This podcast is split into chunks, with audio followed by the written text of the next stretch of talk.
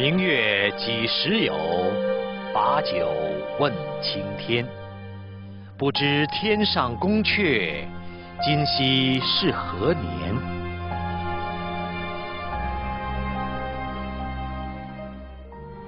这个世界上，中国人在生命的深处有一种和天上的十分自然的联系。这种联系和宗教式的虔诚和敬畏还不完全一样。它起于自然，并由文化做载体，在悠悠岁月中一点一点浸润到国人的生命中去。在皓月当空，银色的光芒把繁华洗尽的时候，那些失意的才子、忙碌的商人、疲惫的农夫、得意的官场中人，在不经意间举目望去。皎洁的月光正从深黑的苍穹温柔地倾泻，它款款流入人的心中，抚平喜怒哀乐的皱褶，并在一瞬间连通一种从古到今绵延不断的凝密。随之而来的是那一声古老的轻叹：“我是谁？我从哪里来？要到哪里去？”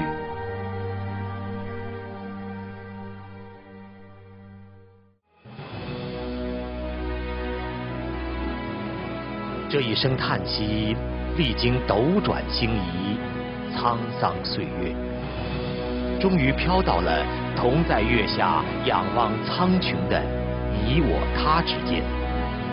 然而，谁也没有想到，不在青灯古佛旁，也不在晨钟暮鼓间，就在滚滚红尘的深处，有人终于听到了。那一声对生命久远期盼的回应，这是怎样的回应啊？当我们走过艰难岁月，蓦然回首之时，会发现它所蕴含的，我们永远无法完全了解的，比苍穹更深远的智慧，比苍穹更宏大的慈悲。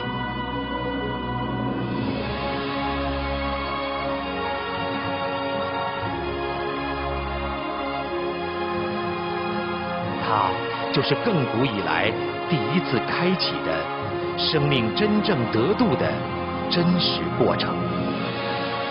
对于未来的人来说，这段历史将是他们代代相传的神话故事。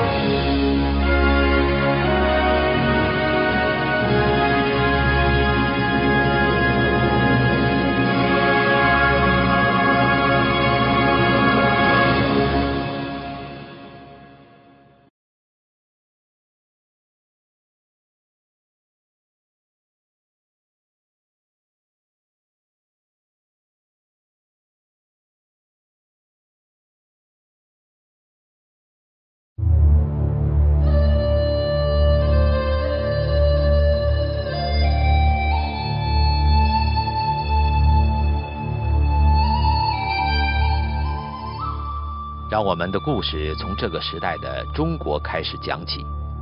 它离月下起舞的苏轼已经有千年之遥。当月色隐去，朝阳喷薄而出的时候，此时的人们在忙碌些什么呢？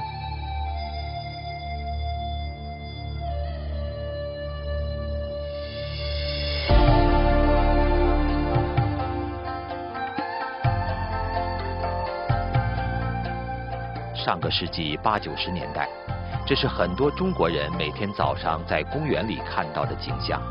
人们练的是十几年来骤然在中国大地上开始风行的气功。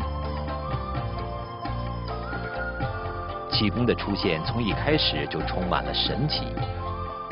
虽然大多数人对它的源头知之甚少，但是。气功能治病，练气功能出特异功能，却是中国人耳熟能详的。也是看到一些很神奇的表演啊，气功表演之类的很神奇的东西，什么轻功表演、柴火、柴盒啊，呃，嗯，什么电灯泡，那个二百二的两个手拿了一点事儿没有啊？那种世界，那种神奇的表演，我们也都看过，而且很多也都听的更听的就更神奇了。这位叶太太和当时大多数练气功的人一样，除了对特异功能感到神奇之外，还是多年的老病号。为了治病，叶太太练了很多种气功。据中国气功科学研究会统计，到1992年为止，全国有气功功派两千四百多种，练气功的人超过了一亿，而中国气功研究会所在地北京。就成了全国的气功活动中心。从1986年开始，北京开始定期举办气功讲座。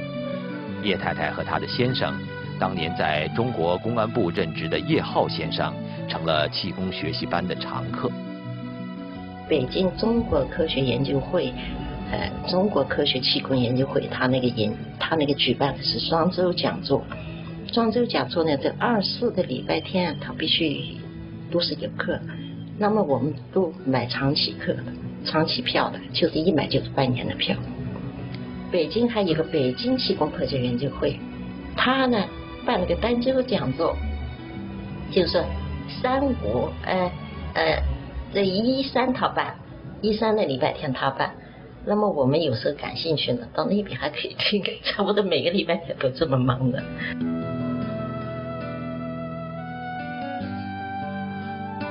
叶浩对气功的研究比叶太太更深入，他接触气功的态度也非常谨慎。作为1959年从清华大学电子系毕业的知识分子，气功中的种种神奇现象强烈地冲击着他的无神论思想。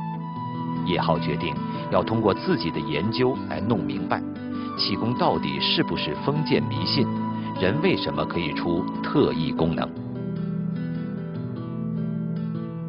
我研究气功呢，就从宇宙学、天文学啊、系统车、控制论进这个信息呢，所有的呃天文地理地质啊，都是我从所有的科学体系都证明，有这么一个人类科学、生命科学的一些更伟大的内在，但是科学解决不了。当叶先生在北京图书馆好手穷经研究气功的时候，千里之外安徽合肥的一些年轻学子，此时也和他发出了相同的感叹。安徽合肥是中国顶尖学府中国科技大学的所在地，当时在中科大读生物系的思阳，参加了著名科学家钱学森主持的对气功的研究。那么那会儿本身我就参加了，呃。就像各个高校和这个高等研究所一样呢，我们学校也有这个气功和特异功能研究小组啊。那么当时我们就是研究和分析了很多这个气功和特异功能现象。那么当呃有一次是在全国气功呃和特异功能研究大会在我们学校召开的，那会儿就做了很多实验。那么这里涉及的东西非常多了，包括那个从药瓶里从原封的药瓶里呃取药片儿。从那个那个玻璃管里烫好的玻璃管，两边都封死的玻璃管里，取一个一个很有很长线的针，它放里边就是为了延长这个过程，因为它要取出来，你知道，在这个过程里边都是那个高速摄像机拍摄它整个的过程，所以这个呃还有这个同位素半衰期改变的实验，还有水的这个频谱实验，所以这试验实验是做的很多的，实际那会儿。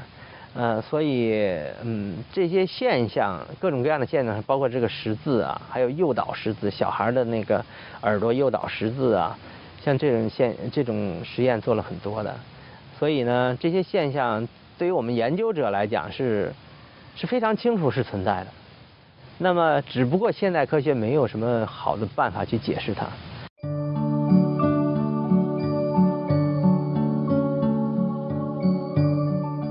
钱学森教授称气功为唯相科学，所谓唯相就是知其然而不知其所以然的意思。尽管如此，在北京图书馆里埋头苦读的叶浩，和在中科大用科学方法研究特异功能的思阳，最后都发现气功的源头指向了中国源远流长的佛道两家修炼。有很多有特异功能的，他都是也有也同时在修炼气功。那么他甚至有很多的师傅。那么后来的话，就发现这个气功的和特异功能这个修炼的方法里啊，基本上最后就是都是不是佛家的，就是道家。我可以整天钻在图书馆看道传、看大传经，我就有这个工作方面的，可以看到别人看不到的各种啊经书吧。呃，所以我这学完以后，我说哦，中国真有修炼的，这个根据太多了，啊，所以是怎么回事？这都知道。在终于了解到了气功的源头就是修炼之后，叶浩夫妇是非常激动的。如果佛道神存在，存在人的生命是永恒的，有那个轮回问题，轮回假如是真的话，那我们人必须得修炼，对吧？我们得让我们的生命处于圣洁呀，对吧？你不能在一个，不能让自己的生命就是处于很低层吧。但是随之而来，他们发现自己又面临着一个更复杂的问题，那就是到底如何去修炼？哪里有真正的师傅？所以中国的所有的门派我们都学过，而且都去实践过。但是呢，他就有问题，所有人他不敢回答超过治病的问题。另外空间问题不讲，另外的生命形式不讲，为什么不讲？气功到底怎么回事不讲，什么都不讲。所以我们听来听去，听来听去，就是怎么也是解不开我们脑子里的问题。所以后来都有点失望了，说是不是那气功这个就这么回事了？那听来听去听不到东西。对吧？我解不开我们的问题。而同样因为研究气功而开始习练气功的思阳，也面临着解不开的困惑。气功本身的研究，我也在个个人也在习练着一些气功的门派吧。但是气功本身呢，它仍然不能回答很多更根本的问题。其实我当时我人生里一直也在寻找啊。对于有些人生的大问题呢，一直也是还是在困惑之中，没有找到很好的答案。因为我总觉得好像一个人吧，从生下来也不知道就稀里糊涂生下来了，然后呢，呃，长大很辛苦的就准备参与这种竞争的大呃浪潮，在这个人生里就是拼搏吧，呃，千辛万苦，千愁万苦，就是说在这个过程里参加这个。竞争，嗯，为自己博得一个比较舒适的生活吧。然后最后呢，免不了的就是，最后总是要贫病满身，然后这个最后撒手人间，这谁都是走这条路。然后好像，如果我觉得如果搞不清楚到底为什么，整个这一切是为什么，那受这些苦，嗯，何苦呢？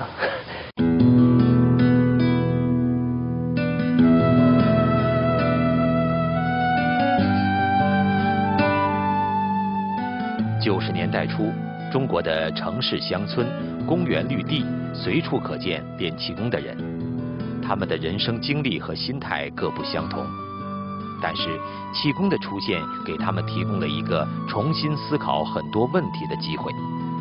有些人固有的观念受到很大的冲击，有些人的世界观因此而改变，还有些人觉得自己的面前打开了一扇门，它将通向一个全新的世界。但是，与此同时，那些想继续探索下去的人们又都看到，气功这条似乎可以延伸下去，令人进入一个全新领域的路，却偏偏在祛病健身这个层次就戛然而止了，留给人们的依然是对生命和宇宙的无限困惑。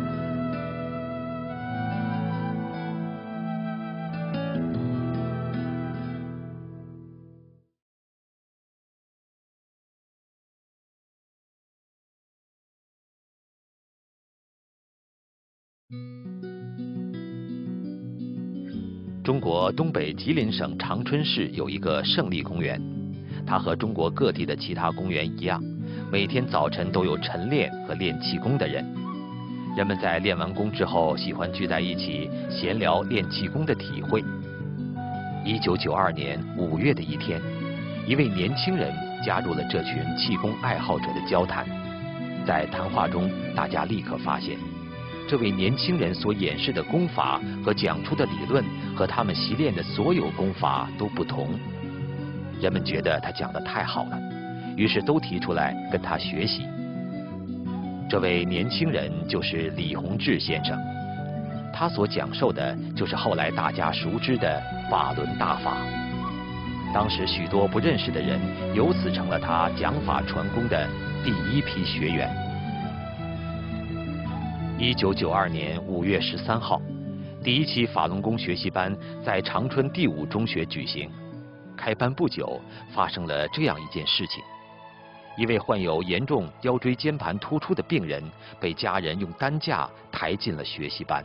老师说：“你叫人把你抬台上来吧。”这时候，我的孩子和我的家人就来了，把我抬到台上去了。抬到台上这以后，那个老师说：“你能不能配合我呀？”我说：“能。”老师，我就好像就在那一刹间，不到三秒钟的时候，老师就说：“你坐起来吧。”我果然我就坐起来了。老师说：“你下地吧。”当时我就想，我都不能仰着躺的人，我能坐起来吗？我真的就坐起来了，叫我下地我就下地了。下地以后，老师说：“你走吧，你已经你已经好了。”我就在台上走了一圈。在这之后不久，北京的叶浩夫妇偶然去参加了一场临时安排的气功讲座。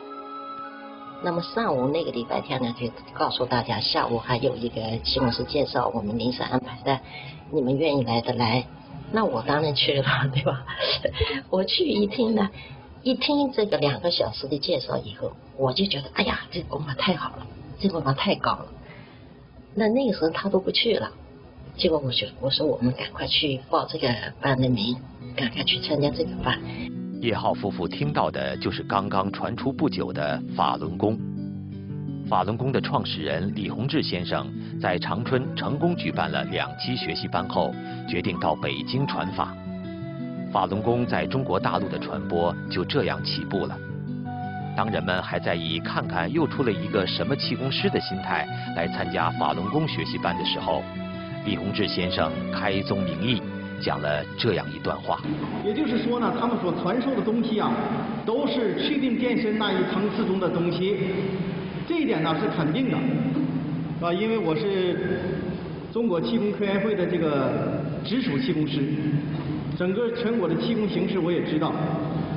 这个往高层次上传功啊，呃，只有我一个人在做。目前全国啊，只有我一个人在做。这个因为是牵扯到很高的问题，牵扯的面也很广，牵扯的历史渊源也很大，所以这个不是脑袋一热就想做就能做得来的事情，是吧？同时他还讲到，我也不搞治病，是吧？也不搞这个像其他气功师啊。搞什么这个表演呐？搞什么给你点什么信息呀？等等啊，做这些个事情，我不做。我就是往高层次上带人传功传法。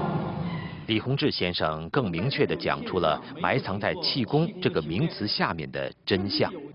那么，既然它有这么久远的这个年代的历史呢，它到底是干什么用的呢？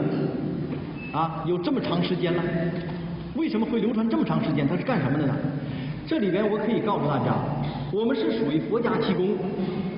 那么佛家气功最终的目的是干什么呢？修佛。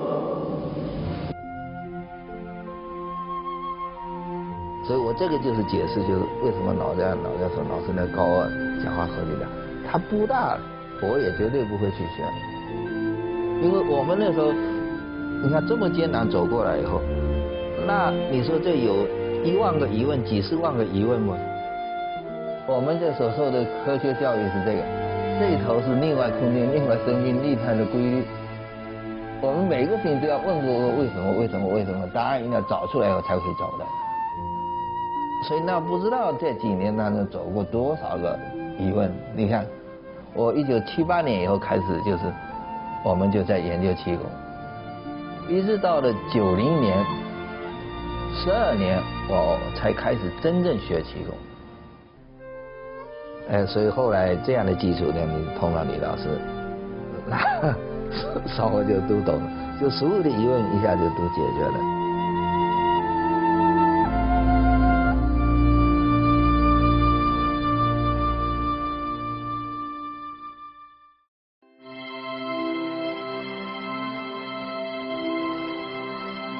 法门大法自1992年在中国大陆传出，1994年年底，李洪志先生正式结束在中国大陆传法。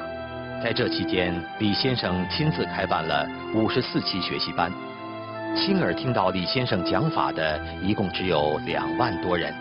但是，从1995年到1999年，短短四年间，据中国官方统计。练功人数就从两万增加到了七千万至一亿人。在这个过程中，法轮大法传到了中国社会的所有阶层，从不识字的农村妇女到专家教授、高级知识分子。可以说，有多少人修炼，就有多少种遇到和认识法轮功的方式。因为我是九一年到北京清华大学读博士。后来在九五年的时候，呃，清华正好在那个小树林当时就是那个小树林嘛，开始义务教功。我看到一个小广告说法轮功，哎，我说这又是一种功法，我可以去试试吧。我第二天就去又买了本《转法轮》了，那时候《转法轮》已经出来了。结果再看《转法轮》就不一样了，我是从早晨大概早晨开始，上午。一直看到晚上天黑了，我都不知道开灯。因为迷进去了嘛？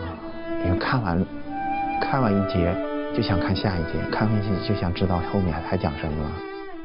看完了以后就觉着完全就是整个世界观都改变了，就是以前很困惑的一些事情，在那个时刻好像是全部解决了。那个时候就感觉啊，这这这真是我需要的东西。九四年八月的有一天吧，就是我太太就见到了我们学校一个小学老师，是我儿子的班主任，他是心脏很不好，要搭桥了，他走路都很困难，因为心脏要做心脏搭桥手术了。那有一有一天呢，我太太有几个月没见到他，突然看见他自己走到菜市场去买菜，红光满面，就问他发生了什么变化，吃了什么仙丹妙药，他就很神奇的就把我太太带到他家里去一看。就是中国法轮功，我当时拿到我就，呃，一下子就感觉能量很强。我我娘嫂啊，我的妈家的嫂子，呃，得过轻微的脑血栓病，啊，不能行走，练了法轮功啊，不到两个月，哎呀，都能下地做饭了。所以我儿子哈妈，你快去看看俺，大舅妈现在像变了一个人一样。我一听说，立即就去了。一看他学那个功，我看一报了，我说：“哎呀，我们门口都有练这个功的。”所以回了家我就练这功了，所以从此就走上修炼的路了。练了，反正那不长时间吧，一个月两个月，我就觉得这个功太神奇，从来没觉得真正尝到了没有病那个那种滋味。我又觉得返回到年轻人那个时代了，浑身飘轻，那腿走路真能生风。头疼感冒什么也谈不上了。大概当时可能看了几个几个，那一晚上吧，就就一口气我就看完了。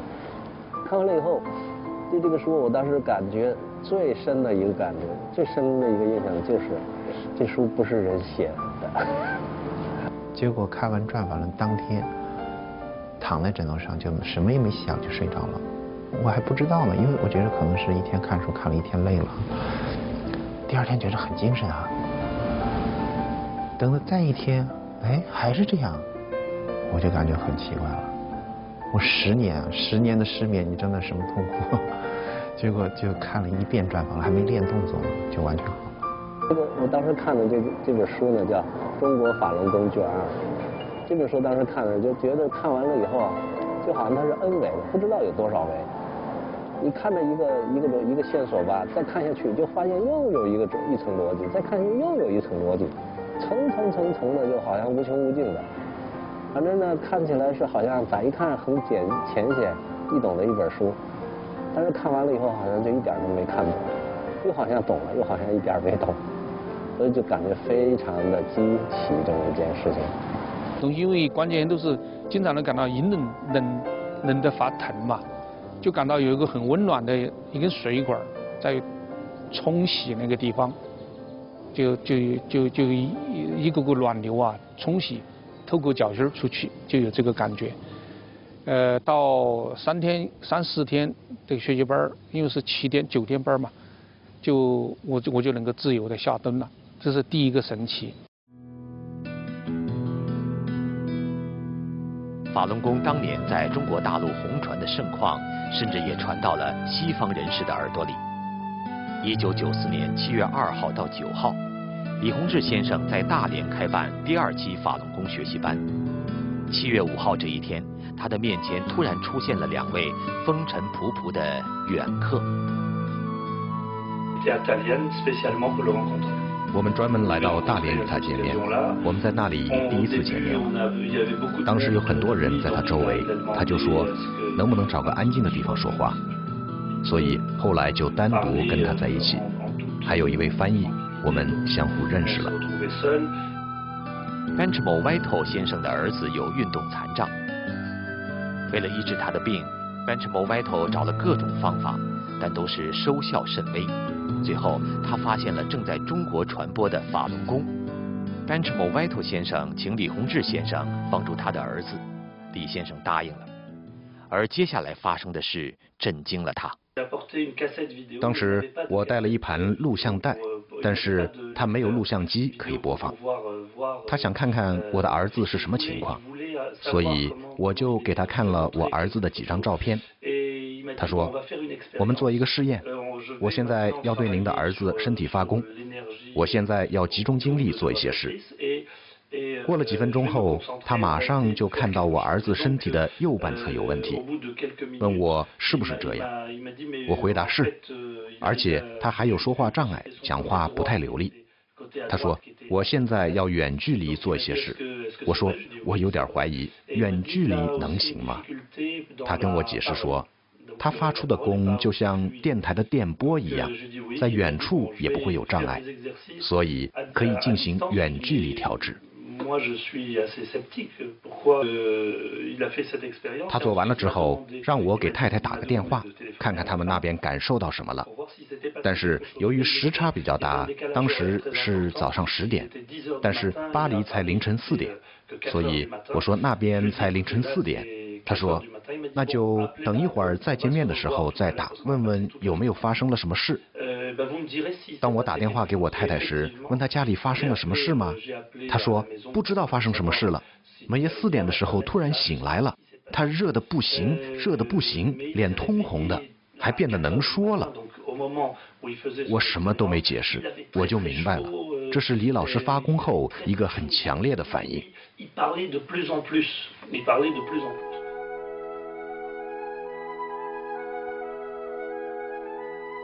正当法轮功在中国大陆蓬勃发展的时候，从中科大毕业的思阳已经来到美国攻读博士学位。但是，越是了解自然科学，他就越发现自己一直找寻的人生和宇宙的意义，无法在科学中找到答案。在这种情况下，他做出了一个令人惊讶的决定。关于人生和宇宙的这个终极问题，哈，我觉得是在。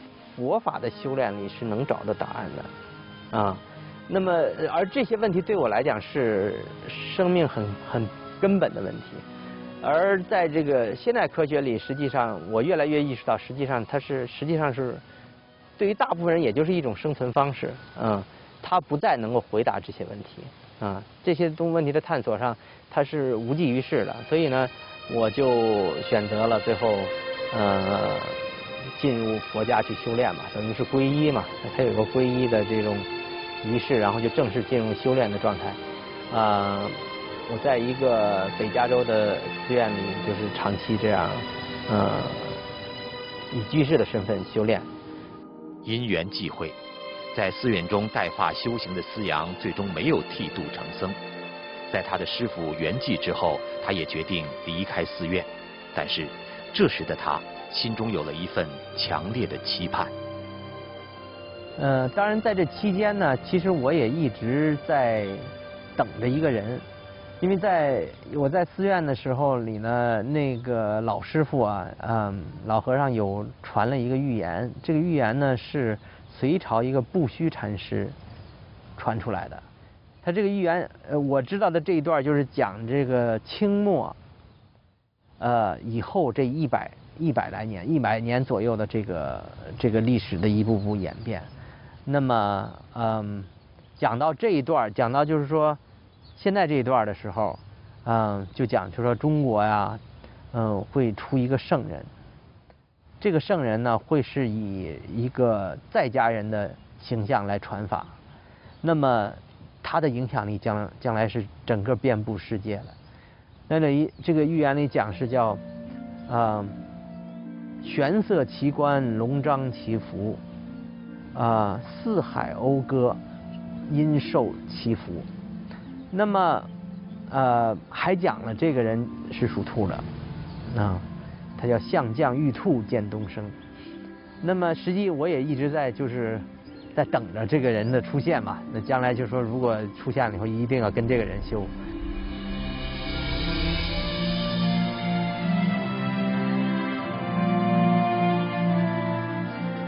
一九九九年四月二十五号。中国发生了震惊中外的“四二五”法轮功学员大上访事件。远在美国的思阳第一次听说了法轮功。这个这个新闻引起我注意，主要是因为什么呢？因为从我的角度看哈，因为已经有八九六四作为前科了，有哪一位哪一个人能够号召这么多人，或者感感动这么多人来冒这么大的危险去上访？我觉得这个人肯定不简单。正好呢，这会儿呢，在海外这个我们那个科大校友啊，校友有一个电子邮件的那个嗯一个一个呃名单，那么他们就有发有介绍法轮功的，说有一个网站嗯讲这个介绍法轮功的，那我就非常好奇，我说这个这个师傅肯定是有两下子啊，那么我去这个网站去一看，呃那里有这个李洪志师傅的这个讲法。那我就开始听。那么我一听，一开始很快就吸引我了，他讲的内容很快就吸引我了。我我就主要有两方面对我震动很大。一方面呢是就是说，我以前研究的我觉得很深奥的东西，或者一般人不知道的东西，李洪志师傅就很轻而易举就讲出来了。这是一方面。另外一方面呢，就是说。我以前很多困惑的东西，觉得就好像没没完全搞清楚，或者搞清楚一点点，哎，这个师傅在里边讲，使我豁然开朗。实际上我一听就听了一晚上，就一直听下去了。我后来基本上这一晚上就没睡觉，就基本上把他九天的讲法差不多都听完了。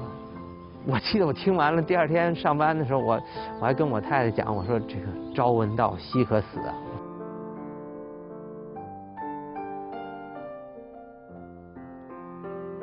法轮功学员把这个接触法轮功并开始修炼法轮功的过程叫做得法。一亿人得法，有一亿个得法的故事。很多时候看起来简单的事情，促成它的因缘也许并不简单。一九九九年五月二十三号，多伦多法轮大法心得交流会上，一名弟子向李洪志先生提问，说无法报答师傅，将是弟子永生的遗憾。李先生当时讲了这样一段话：其实没有啥遗憾的，你们得的也不容易。你们知道的是，现在偶然间好像别人告诉你法得到了，那是埋藏在你心底的，就像那个电的插头一样，一下子碰到了就通了电了。可是有的人，他这个插头已经被灰尘污泥盖得不起作用了，插上插头也不通电了。有很多人为了得法，在历史上掉过头，在历史上也在修，而且修炼中也是吃了很多苦啊。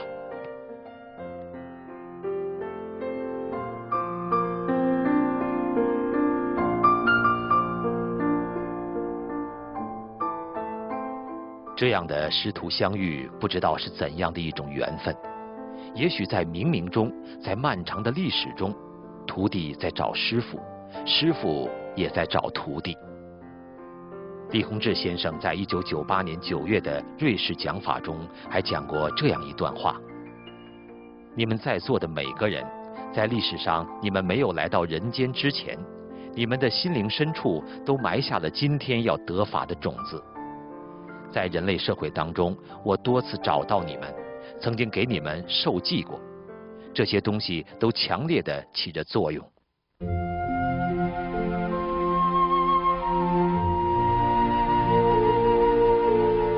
法轮大法在中国大陆红传，面对来自各个阶层、有着各种不同生活背景、持有不同想法的有缘人，李洪志先生对他们说了这样一句话：“大家知道吗？我做了一件什么事情啊？我把所有的学员都当作弟子来带，包括自学能真正修炼的人。”这句话到底有多大的分量？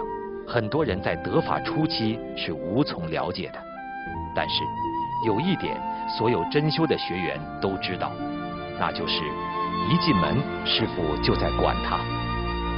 我们这里不讲治病，是吧？但是呢，我告诉大家呀，我可以帮助大家净化身体。你只要是真正坐在这里来修炼、来学功的，专一来学法轮功的，你能放下其他的乱七八糟的东西。那么我们就负责把你的身体给你净化下来。这段话被上亿的法轮功修炼者亲身见证，可以说，每一个法轮功学员都有在大法修炼中去病的经历，而对于有些人，那些经历简直就是重生的过程。不到五十岁，能四十七八岁就开始脑袋疼得厉害。哎，天天脑袋疼，后来检查说我是脑萎缩。那个医院跟我女儿说：“你呀，你回去，她愿意吃啥你就给她准备，就给她买上。她愿意上哪儿玩，你就让她上哪儿玩，心里高兴一点就好了。这个病啊，呃，住院也很难治好。呃，女儿听了这个吧，就掉眼泪了。到公园后来有个香姐告诉我，她练法轮功胃癌好，就是嗯好多了，不那么疼了。”哎，我一听说我就想，我我也练法轮功。后来呢，就请了书，就练法轮功。练了能有三四天后，我就觉得我走路腿，呃，轻了，走比原来走的快了，我就很高兴，我就接着就练下去。我现在今年是七十五岁。我觉得比我呃四十七八岁那个时候啊啊好得多，脑萎缩的状态根本就没有了。但是后来呢，我这个修炼以后，就过了一段过了一段时间以后呢，就开始这个，我就就好像就开始治，就是说处理我这个偏头疼的问题。呃，我觉得一开始的时候呢，好像就是把一个东西从我脑子里往外拉，就先是我记得当时是从那个右半边这个脑子往外拉，就感觉就把一个东西往外转。随着一点一点拽，但是拽的过程中呢，非常非常的头非常非常的痛，好像每次大概都经历了两三个月，左左边右边经历两三个月，左边经历两三个月，就把那个东西往外拽，拽到最后就感觉那个东西，但是那个东西呢，它好像还尽力尽力的，它就拼命反抗，不想让它被拽出来。我就感觉一开始就一开始没感觉，就是整个往外拽，最后呢就感觉它好像咬着我的头。拽拽拽拽拽到最后呢，好像就拽到我们一直大概都就是拽到这个，就是说好像从这个部位给拽出去的时候，就感觉它那个东西就咬到我这儿，这个就像有非常明显的感觉，一一一一一张嘴咬到这儿，咬我的那几天呢，不是头疼，就是这个脸皮这儿咬的疼。最后呢，给它拽出去，好像就没事了。我在一九九四年十月份的时候，我刚才是呃得了个大病，就是那个胃出血啊。觉得测到血色素只有六点七，能像死人一样。那时候我在医院里的时候，我们同事来看我，跟我说，法轮功师傅要到广州来办班，你参不参加？我说我参加，叫他们给我报名。呃，我还记得我们单位开了个车，嗯，送去几十个人去。我但是我上车下车进那个会场都要同事扶着我，因为我走路不稳啊，持续这么长时间。但是我记得我在那个班上听完两天课以后，第三天我就不用他们扶了，我自己就走得很快了。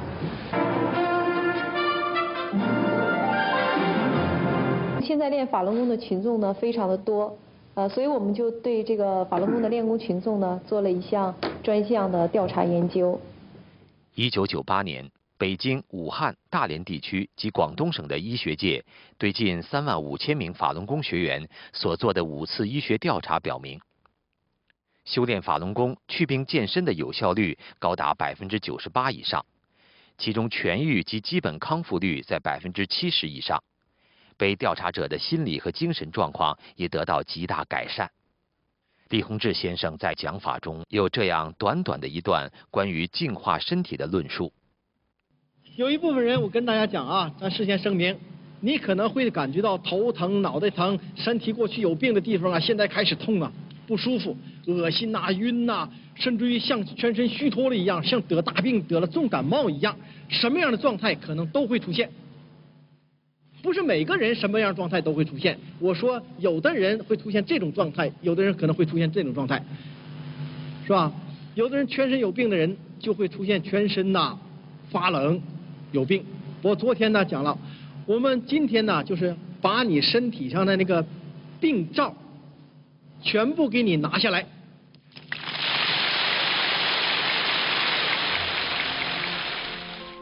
这段朴实的大白话，寥寥数语，一掠而过，一般人也许不会太注意。但是对于在修炼领域有过实践的人，会多少了解这几句话意味着什么。在佛家的讲法里啊，这个善恶有报啊，是一种规律啊，它是一种定律。就是说，你有恶业，它一定会遭果报；你做了善，你你积了善德、善业，那么它一定会有好报。这个业，如果如果你病被治好了，这个业不是你受，那就是治病给你治病的人受。以前我跟的一个师傅就是这样，就我都知道这样的，就是说，当他带一些徒弟多多一点，稍微多一点的时候，他自己都受不了，他都会他都会那个，他自己甚至有的就走了。你看修炼法轮功里，当时实际上我一个震惊的地方也是在这儿。因为师傅是普渡，那就意味着师傅为众多成千上万的弟子消去了业，那意思也就等于是说，师傅替他承受这么大范围的、这么快能消掉的话，这个实际上就意味着师傅承受了非常巨大的业。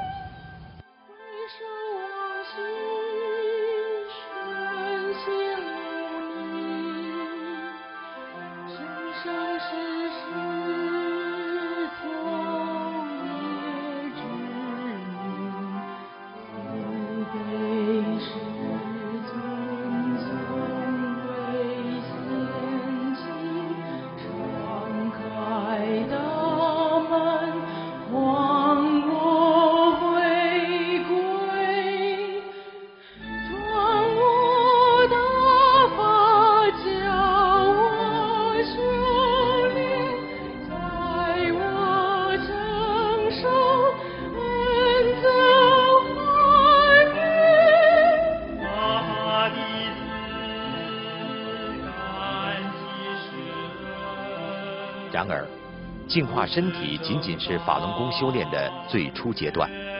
李洪志先生在讲法中道明了长功和修炼的实质。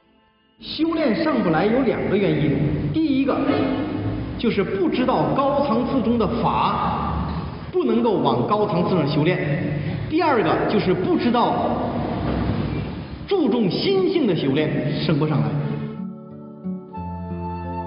如果说去病的经历使学员们知道自己已经走上了修炼之路的话，那么李洪志先生的这段话，则是所有真修弟子每时每刻亲身体验的打法修炼的真实过程。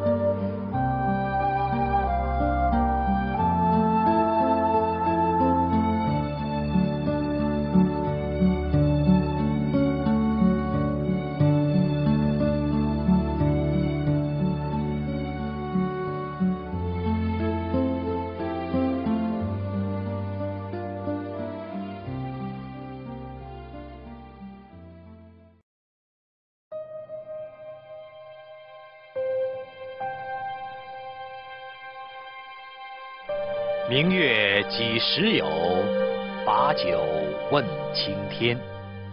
不知天上宫阙，今夕是何年？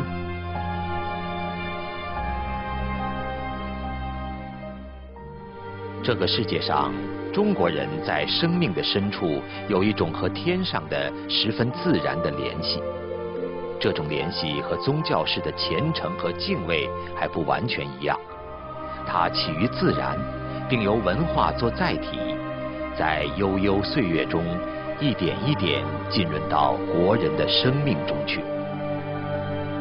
在皓月当空，银色的光芒把繁华洗尽的时候，那些失意的才子、忙碌的商人、疲惫的农夫、得意的官场中人，在不经意间举目望去。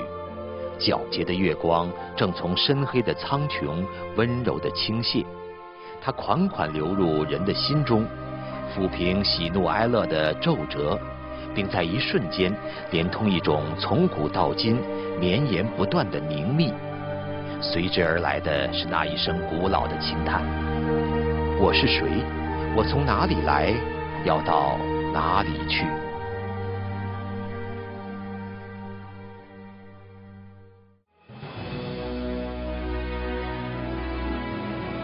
这一声叹息，历经斗转星移，沧桑岁月，终于飘到了同在月下仰望苍穹的你我他之间。然而，谁也没有想到，不在青灯古佛旁，也不在晨钟暮鼓间，就在滚滚红尘的深处，有人终于听到了。那一声对生命久远期盼的回应，这是怎样的回应啊？当我们走过艰难岁月，蓦然回首之时，会发现它所蕴含的，我们永远无法完全了解的，比苍穹更深远的智慧，比苍穹更宏大的慈悲。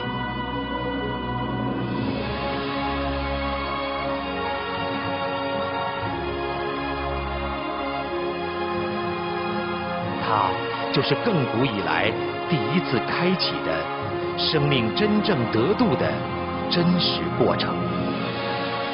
对于未来的人来说，这段历史将是他们代代相传的神话故事。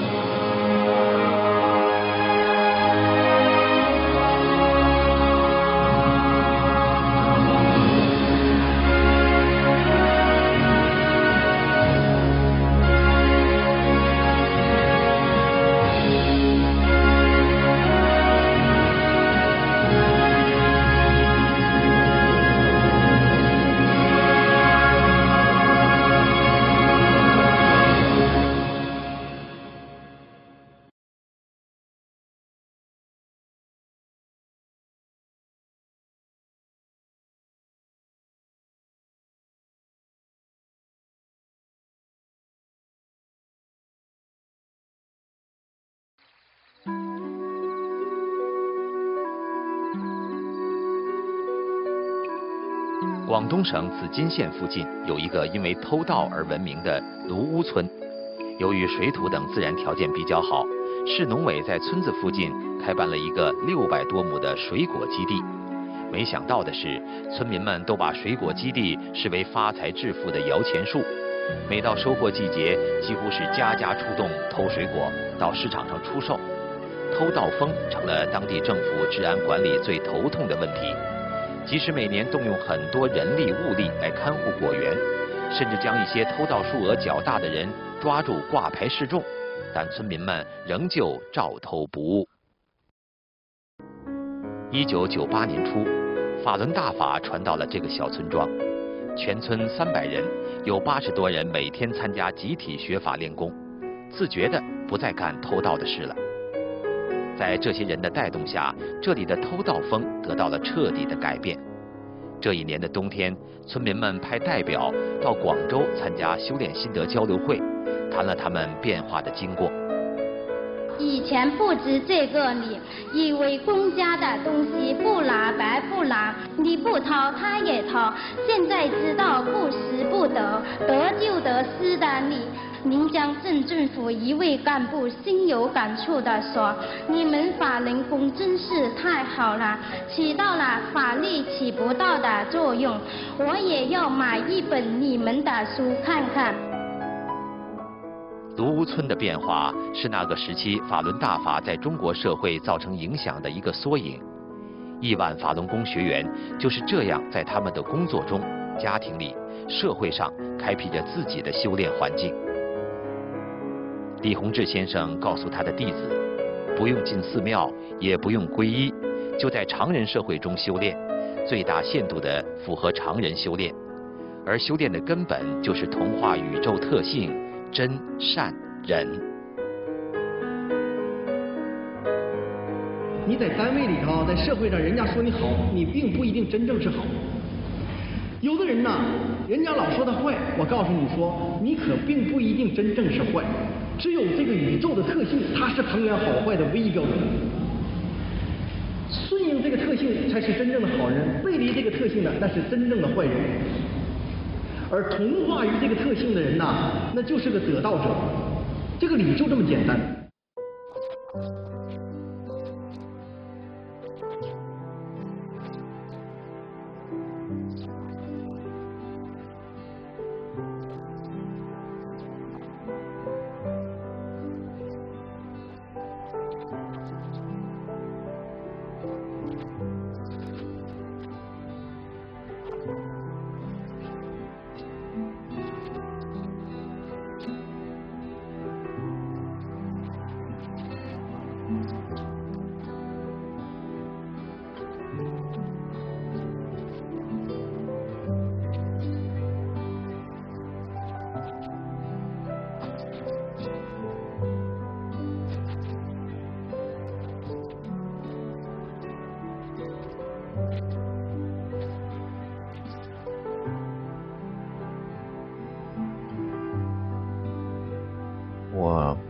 校，真的还没有毕业的时候就留校了，决定就是还没得学位就留校了。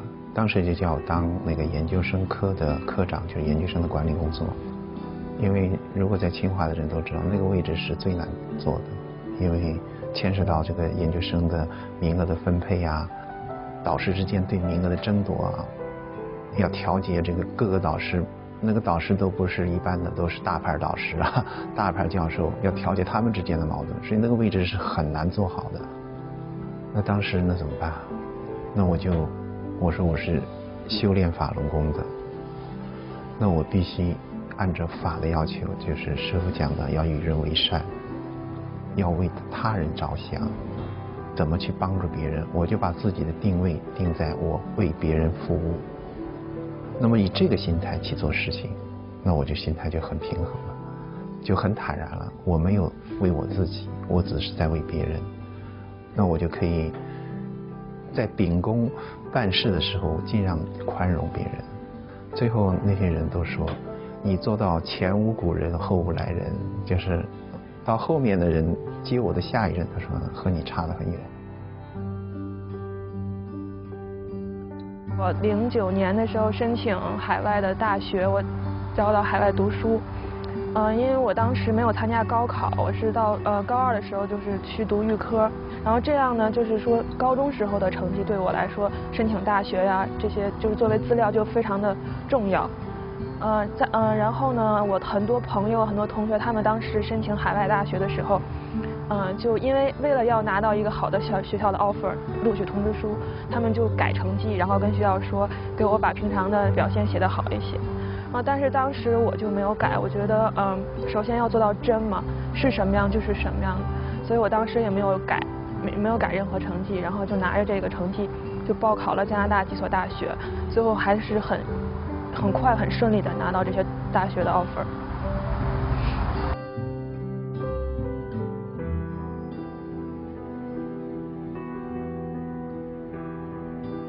九九年呢，我又真正的立下来了，离职了，不干了，我要回来。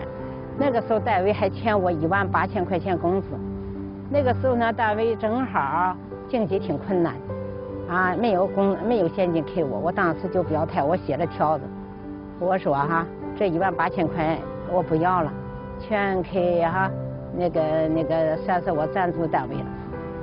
那很多人都不理解，这个老太太你说，啊，你你他不盖，你他没有现钱，你就他盖的吧，什么事有什么事给你干什么不要，你傻不傻？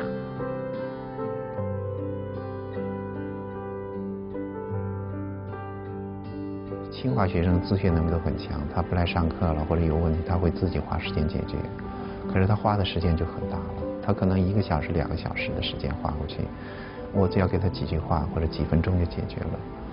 所以我就给学生说：“我说你们有问题啊，你就找老师来问，你不必你不要担心来打扰我，你就是晚上十二点一点你都可以打电话来问我。”还有的就是因为学生打电话，他有时候拿他的手机是付费的，那实际要解答问题，可能解答个十分钟二十分钟，那个手机付费，大陆是双向付费的，是很贵的。我就考虑到学生的这种承担不起，我说你你把电话打过来，我知道你的号码以后，我打给你，我付钱，这样会减少你的我有工资啊，你没有工资。这些生活中大大小小的矛盾、困难、复杂的环境，对于开始修炼大法的学员来说，有了和原先完全不同的含义。因为每一次触及心灵的经历，就是一次在法中升华的机会。过去了就是柳暗花明，一层新的境界、新的法理随之展现出来。所以修炼，就是在去执着和同化真善的过程中所迈出的每一个。或大或小的脚步，这其中的每一次提高都是真实不虚的。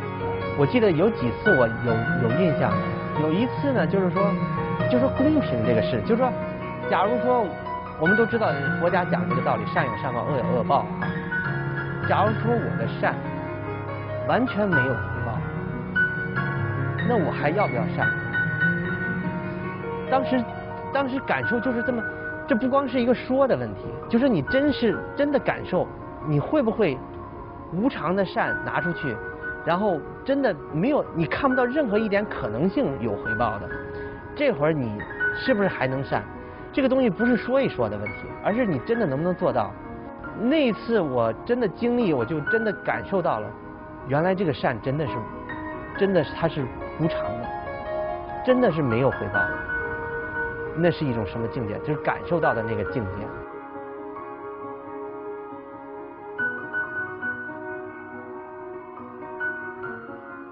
看似简单，但是法轮功学员所走的这条修炼之路，到底蕴含着怎样深邃的智慧，又融入了师傅多少的心血呢？一九九八年，李洪志先生在瑞士讲法中讲了这样一段意味深长的话。我经常讲一句话，我说我把所有能够使你们修炼提高，在修炼中能得到的东西，都压进这部法里面去了。你们虽然在不同境界中，但是都不能够真正理解我说的话有多大的分量。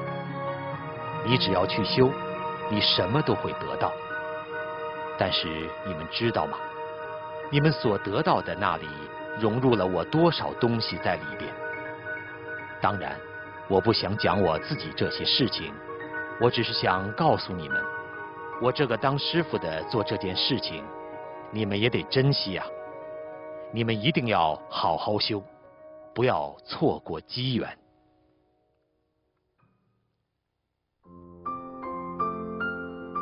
李洪志先生在中国大陆传法期间，很多人一期一期的跟班。有的人不远万里，啃着干粮，吃着方便面来听法。最感人的事情就是发生在那个九四年十二月，这个在广州那个盘办，那是非常大的一个广州体育场，呃，它的位置有五千人，但是我们去的人很多，远远超过五千人，大概五千五百人左右吧。所以呢，整个体育馆进去五千人以后，外面呢还留下三百多人，根本进不去。那这些学员都非常有秩序的，就安安静静就在这个体育馆的外面做的非常整齐，在练练功。那我们那几天就到处想办法了，能不能开个副会场啊？能不能在走廊里头坐一坐啊？但是他都有很多各种各样的规定嘛，是吧？那后来各种办法都想完以后，第三天，我们北京就开了个北京辅导站的会，说是好多学员外地来，从来没见过，我从来没见。嗯，坐飞机也有，坐火车也有，人家也是知道，就是最后一次在国内能够见到师傅，那就我北京这些辅导员都挺好，就把自己的票全拿出来。那天这个票的交接也是非常感动的，就这面是要想进去的新学，这面是北京辅导员，那一个和票交了他，双方都哭了，哭了。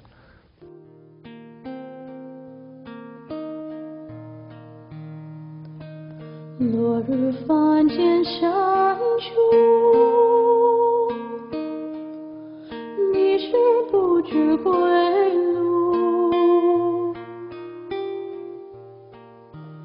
辗转千百年，细雨师尊铺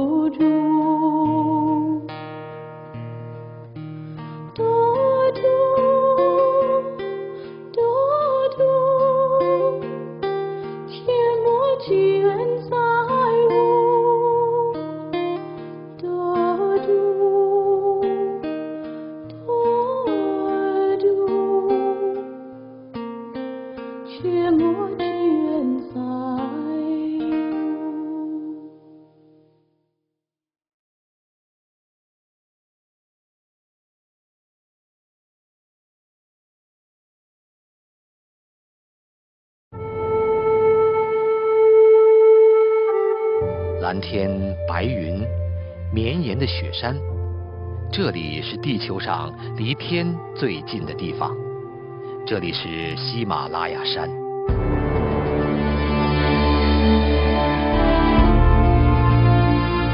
每当日出与日落时分，巍巍雪山会绽放出无法用语言形容的神圣光芒，人们称之为众神的白色座椅。住在雪山山谷里的尼泊尔村民，喜欢对着大山大喊一声 “Namaste”，和对面山上的人打招呼。这一天，在一声熟悉的 “Namaste” 后面，村民们又听到了一句陌生的呼唤。法轮大法好，就是跟他们，就就是跟他们喊出去的时候，他们那种那门就一一户一户都整个都打开来了，他们也就讲法轮大法好。我那时候心里想，哎，你们怎么会讲中文？然后就这样，那个在山里头就这样互相辉映啊。洪瑞智来自台湾，他去尼泊尔弘法的那一年是二零零四年，那时离李洪志先生最初来到海外传法已经有九年的时间。在这九年的时间里，法轮大法传到了全世界六十多个国家和地区。和在中国大陆的传播方式相同，法轮功并没有在广播电视、报纸上做广告，而是通过人传人、心传心的方式，在全世界各地传播。在这中间，不乏神奇的故事。来自瑞士的妹是这样接触法轮大法的。D'ailleurs, j'ai fait un drôle de rêve juste avant qu'on me présente cette méthode. C'est peut-être deux semaines avant. Euh, je, je devais partir en voyage et la veille, j'ai euh, j'ai rêvé que, je dormais dans ma chambre et au-dessus de moi, il y avait un- comme un, trône au-dessus de moi et un homme assis dessus qui était en costume, euh, mais il était chinois. Et cet homme était assez impressionnant parce que il me regardait avec sévérité et avec euh, un regard très, très sérieux. Et cet homme me paraissait familier, mais en même temps, il y avait quelque chose de très sérieux, de très formel. Et il était comme un roi, comme ça, assis sur un trône et il me regardait. Et euh, bon, le rêve a passé. Et euh, deux semaines après, j'ai été découvrir cette méthode et quelle ne fut pas ma surprise parce qu'on nous a mis une vidéo sur euh, la personne qui enseignait Et j'ai découvert que ce monsieur chinois était dans la vidéo, il portait le costume et donc c'est le maître Li Hongzhe qui, qui présentait les exercices en Suède. Et tout d'un coup, je me suis dit, ah voilà, c'est pas un hasard, je suis là, ce rêve et ça, c'est pas par hasard.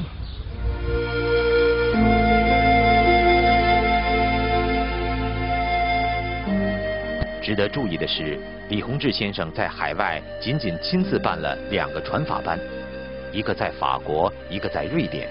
但是法轮大法的修炼者却来自全世界各个民族。在大法红传二十周年之际，让我们来听一听这些有着不同肤色、身处不同文化背景的修炼人的心声。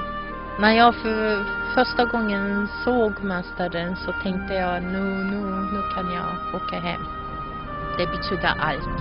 På det här att om man gör någonting gott så får man gott tillbaka. Så att om man, om man följer de här principerna sanning, godhet, tålamod så tror jag att då blir man en vinnare till slut. Definitivt är det så. After I listened to the audio, all nine lectures, um, the thing that struck me the most was I mean, a lot of it was just amazing when I heard everything, and a lot of things just made sense. 정말 사부님께서 항상 말씀하시는 말씀하시기를 천만 년을 기다려온 우리라고 그러셨잖아요. 정말 천만 년을 기다려서 이 법을 얻은 것에 대해서 정말 사부님께 감사하고요. I just thank him. I, I, I mean, I, there's no words. I, I, I wouldn't know what to say to him. I just no, no way to measure the amount of thanks, you know, for for what he's brought to us.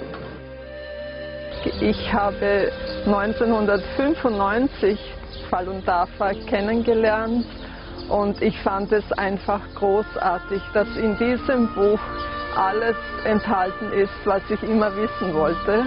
Ich habe das Fahr im Jahr 1997 erfahren.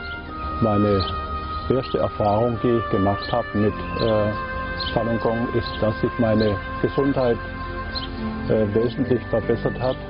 Falun Dafa, si yo viviera mil vidas no encontraría nada como Falun Dafa. A Falun Dafa nap az az a nap, amikor én köszönetet akarok mondani, hogy Lee Mester hozott valamit, ami lehetséges, lehetségesé teszi, hogy az emberek jó szívűséggel, igazságossággal és toleranciával a, a szívükben járnak a világon. Espero que, que la conciencia de la gente que permitan que la, que la gente viva su propia conciencia y que dejen a los practicantes de Falun Dafa ser ellos mismos y respeten Falun Dafa. ファルンダーファには1999年に出会いました。本屋さんで初めてこの本を手にした時とても感動しました。自分の人生の目標が初めて本当に分かった気がします。ダーファーに出会って初めて自分は何のために生きているか知ることができました รู้ว่าความหมายของชีวิตคืออะไร แล้วก็ขอบคุณสำหรับวาสนาที่มีโอกาสได้มาฝึกฝน大法วันนี้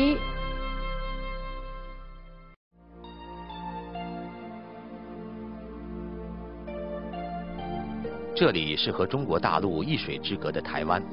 法轮大法在一九九五年四月传入台湾，现在已经有数十万人修炼， 一千个练功点几乎遍及全台湾三百多个乡镇。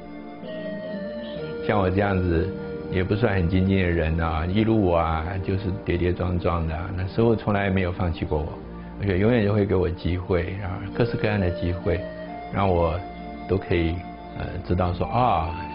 呃，我还有机会可以帮正式法，哎，还可以呃成为一个更好的大法弟子。看到这本《转法轮》，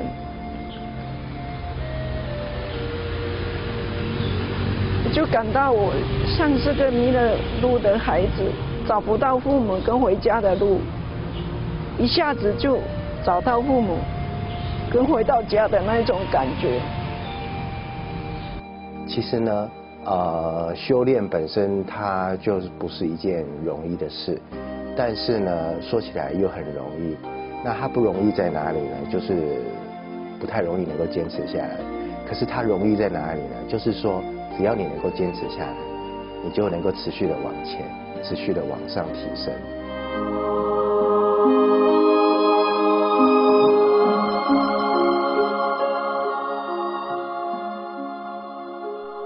法轮大法传出之后，获得各国政府的褒奖超过一千项。二零一二年五月，加拿大总理哈珀给法轮大法月发出贺信。他在贺信中说：“今年庆祝法轮大法开传二十周年的活动，是我们社区多元化的杰出成果。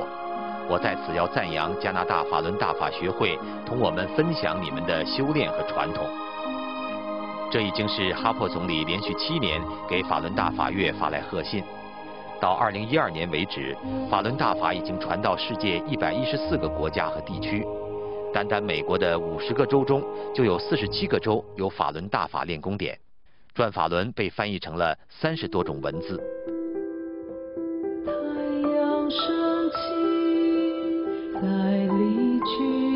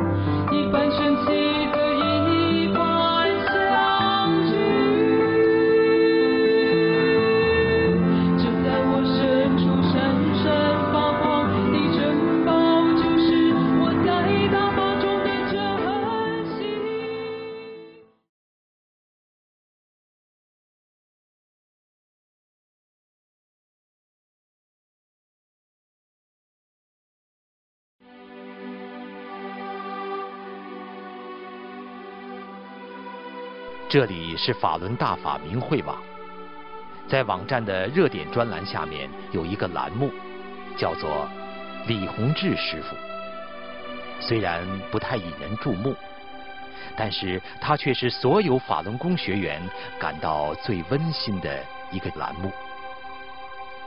中国大陆的法轮功学员们在这里记录了对李洪志先生当年在中国传法的回忆。学员们用最朴实的名字来命名这个栏目，因为他们觉得世界上任何华丽的词、赞美的词和尊敬的词，都无法表达“师傅”这两个字在他们心目中所代表的真正意义。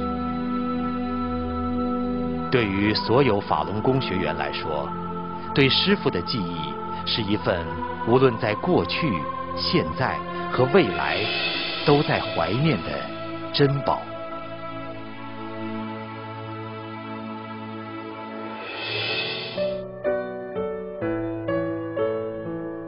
二零一一年新年之际，一位当年在中国大陆跟随李洪志先生办班的法轮功老学员，写下了一篇回忆文章，题为《珍贵的记忆，永恒的见证》。这年九月，北京市气功协会在二炮礼堂开办法轮功北京第三期学习班，我如愿以偿，立即报名参加了学习班。开班前几天，听说师傅带着几名弟子在二炮礼堂侧听，为前来咨询的病人调理身体。多想早点见到这位恩师啊！我练功后甩掉了多年的药罐子，真正的一身轻。我一定要好好的感谢李老师。我和同行的学员来到了咨询站，好奇的看着。我一下看到了李老师的手，他的手上戴着一圈厚亮厚亮的白兮兮的荧光，正伸向一个病人的脑袋。转瞬间吸出一块黑乎乎的不成形的东西，扔到了窗外。这个病人一下子轻松了，病也就好了。这可是亲眼所见呐！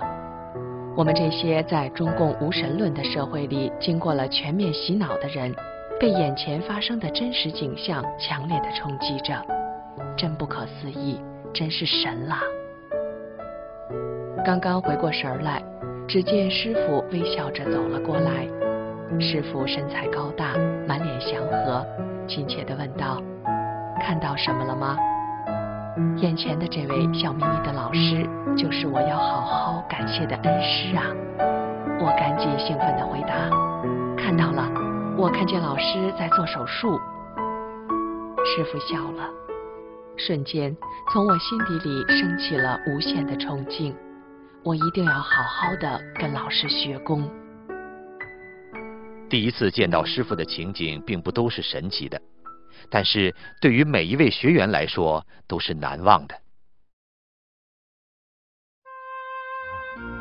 那时候好像是第一次见老师，哎，师傅感觉那时候感觉师傅那时候已经四十多岁了，看着比我们还年轻，就是像二十几岁出头那个样子。哎呦，我是，当时就很震惊了。呃，有那学员给师傅倒水。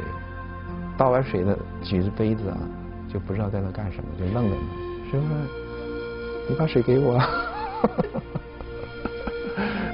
在国内我练功法啊，嗯，没见到师傅。我这二零零一年出国以后呢，嗯，多次见到师傅了。因为真的哈，一见到师傅啊，那零三年加拿大法会在温哥华召开，那是要我在。会上发言，我坐在第一排是第二排，反正看着师傅挺真切的，但是也没看清楚。零零五年、零六年，嗯，师傅在在多伦多开法会，我也去了，也是在前三排两排坐，应该说也看得很清楚，但也没看清，为什么呢？每一次见到师傅啊，就是止不住的泪。看一把又一把，就是看的不那么清楚。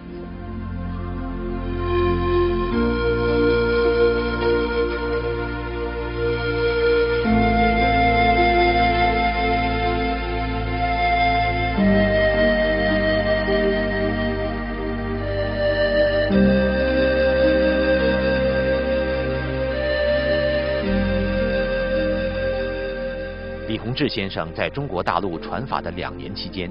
时时刻刻都在奔波着，很多学员亲眼见到了师傅的操劳。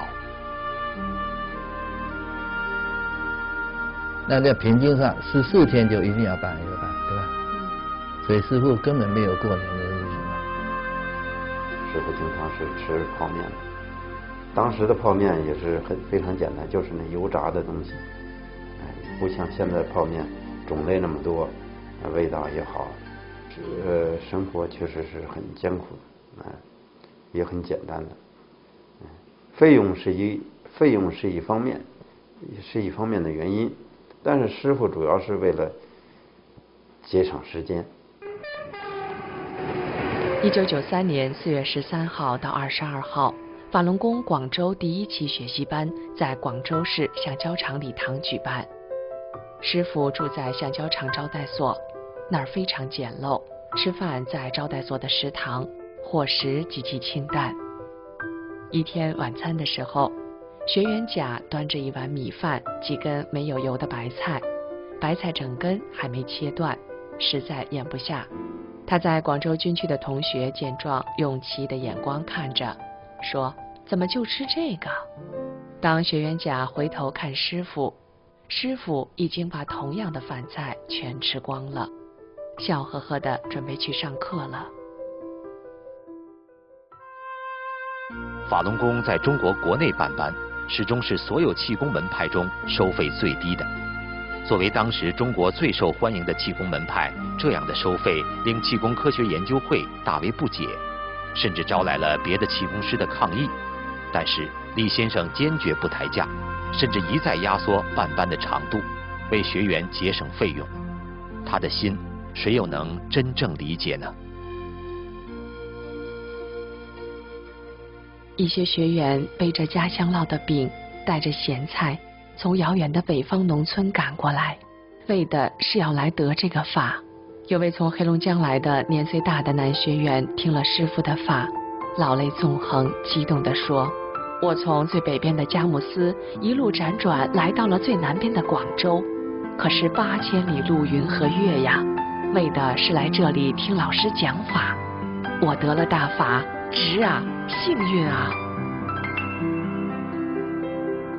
一位齐齐哈尔的学员在广州吃不着菜，嘴都烂了。有一次听课之余，在与贵州辅导站站长聊天的时候，无意中说到了这事儿。没想到贵州辅导站站长去跟师傅说了这个情况，师傅落泪了。一次课间，师傅来到了场外分会场看望这里的学员，这真是分外的惊喜。所有的学员都哭了，师傅眼圈也红了。师傅一一的和学员握手，师傅和学员们对望着，好久都没吱声。师傅说，场外的学员和场内的是一样的，一个都不会落下。有位学员激动的哭出声来。在广州第五期班结束以后。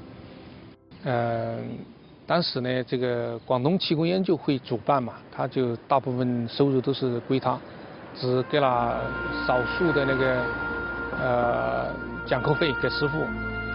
中国气功研究会的呃两个人，两个这个当时的是负责的吧，也来到广州听课，听完课呢再回，就是要呃送师傅到回北京的那个那个火车上。这两个研究中国气功研究会的呢，就就跟师傅抱怨，就说，呃，好像这一次师傅办班嘛，他们没有得到任何报酬，就没有得到任何提成。师傅二话没说就把口袋里，呃，就是广东这个主办单位给他的讲课费全部掏出来，就给了中国气功研究会的这两个两个人。那师傅身上的那个。呃，就没有没有钱了，没有钱，所以当时呢，我们广州辅导站送师傅的呃几个负责人嘛，快到车下去买了一些吃的，就在那个坐三天火车嘛，当时那个买给师傅，让他在车上就吃干粮，吃着干粮回北京。我们都经济困难到什么地步了？就。我们九二年开始传法，我们出出第一本书是中国法轮功，第二本就是中国法轮功修订本，没有钱出书啊。那时候出出书是你必须付钱给出版社，那那那时候没有钱啊，那就到处想借借四万块钱人民币去出。你看这都一年就传功一年之后，四万块钱没。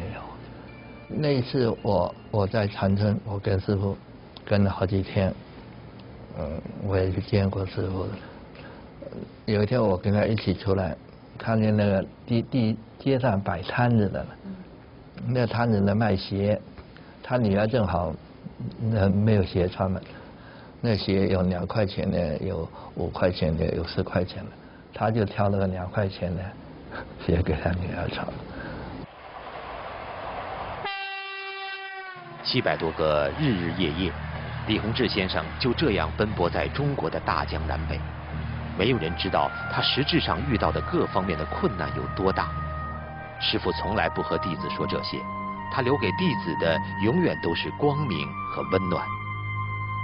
一九九四年十二月底，李洪志先生在大连举办最后一次讲法报告会，以此结束了他在中国大陆的传法传功。在场的学员记录下了这样一幕。报告结束时，掌声雷鸣，经久不息。全体学员不约而同的极地仰望着师傅。师傅在台上转大法轮。师傅走下讲台，绕场一周，招手致意。所到之处，每个人都感觉到了一股暖融融的气流微微而过。之后，师傅缓缓走出体育馆，学员们知道法国发出邀请函了，师傅要出国了，心情与往常格外不同，依依不舍地跟随师傅。师傅环视着人群，默默地与学员告别。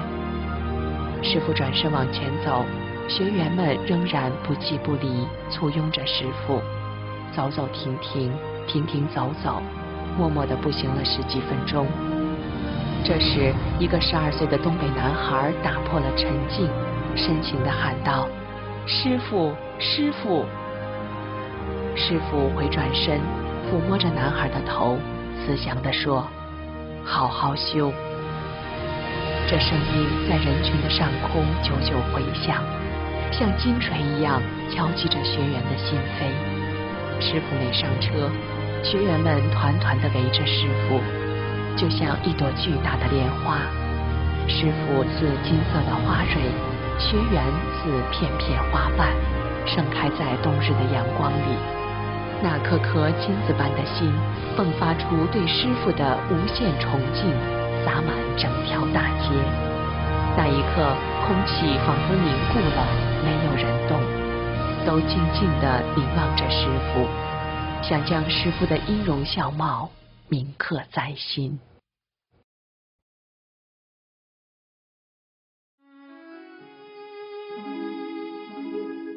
一般人很难描述法轮功弟子和师傅之间是一种什么样的关系。多年以后。李洪志先生在一首题为《师徒恩》的诗中这样写道：“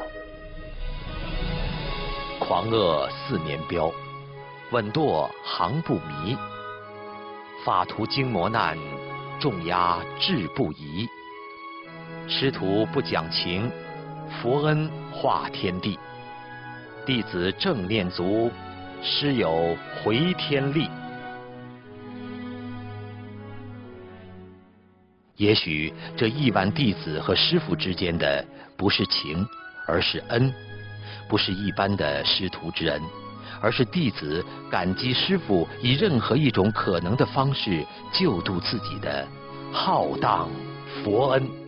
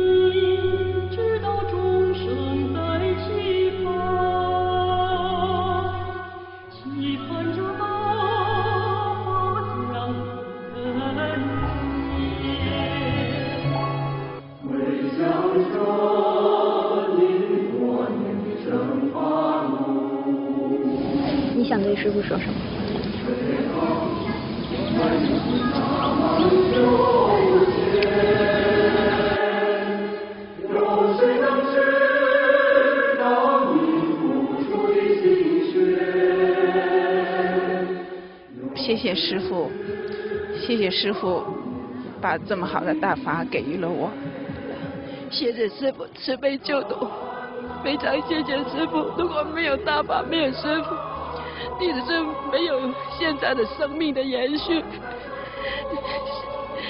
弟子不知道说什么好，只能够是说一句谢谢。哎呀，最大的感想就是我有师傅了。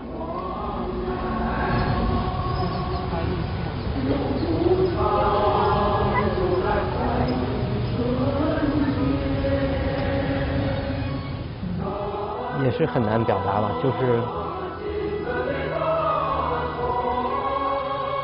我能够做的，作为一个弟子，就是按照师傅讲的好好修，按照师傅讲的去做。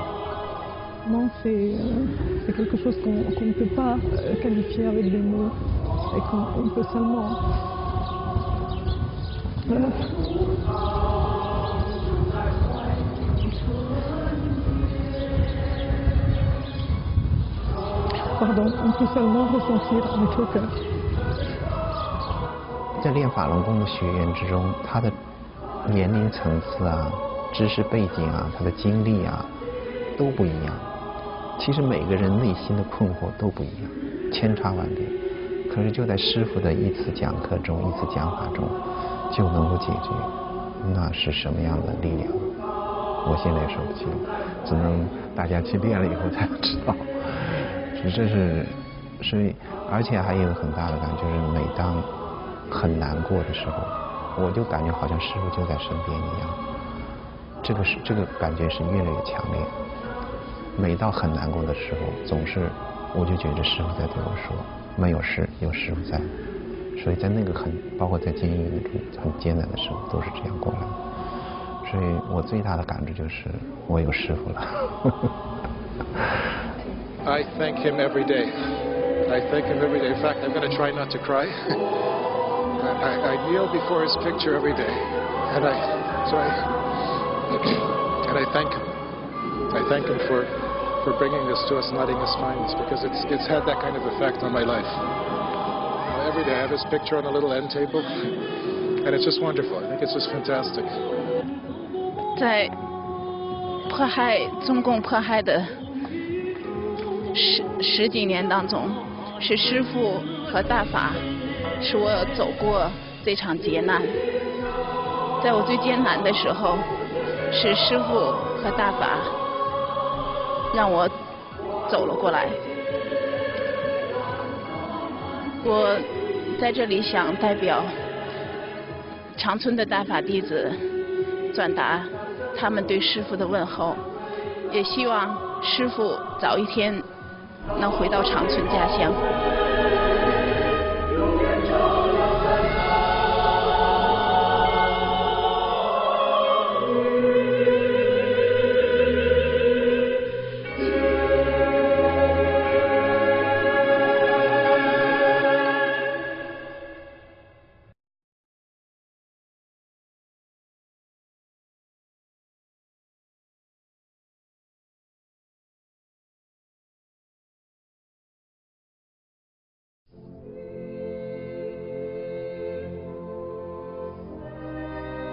这个世界上每个民族的历史都是从神话开始的，而每个民族的文化在久远的开端处都承载了一段人神同在的辉煌岁月。中国的《太平御览》记录皇帝和蚩尤的大战中，蚩尤做法术降大雾，皇帝令封后坐指南车，蚩尤请风伯降雨，皇帝令拔女止水。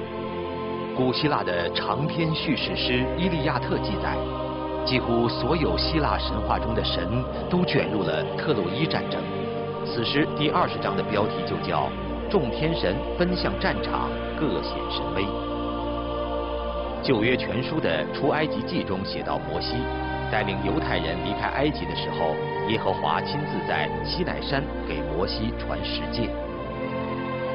在遥远的青藏高原上。六十万诗行记录了伟大的格萨尔王以神力降妖除魔的故事。这部史诗以梦传神兽的方式在藏区传唱千年。不知过了多久，人神同在的岁月走到了尽头。之后，神离开了人，但是每个民族又都流传着神会回来的传说。神的归来会有一些明显的指示。圣经里讲以色列复国是标志之一。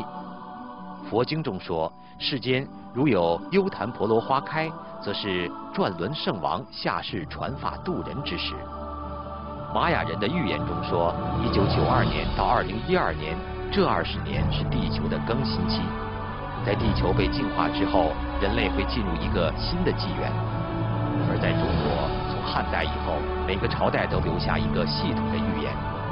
这些预言不仅准确地指出后世王朝的兴衰大势，而且最后都不约而同地指向了历史的今天，指出将有圣人出世，行于世间，人类面临一场重大的考验和劫难，并在劫难后走入一个光明的未来。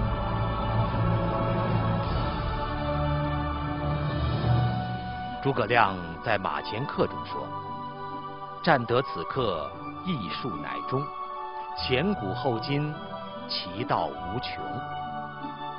意思就是，连《易经》中所记载的宇宙规律到此都终结了，宇宙将开始一个新的时代，会有新的法、新的规律。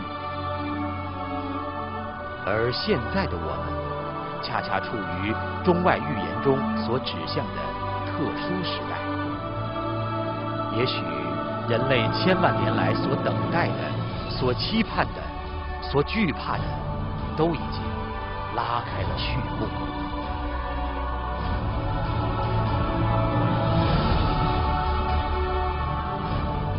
今天，当亿万大法弟子向你讲述法轮功真相的时候，请你关注他们，请你倾听他们的嘱咐，请你登上那正在向你驶来的法船。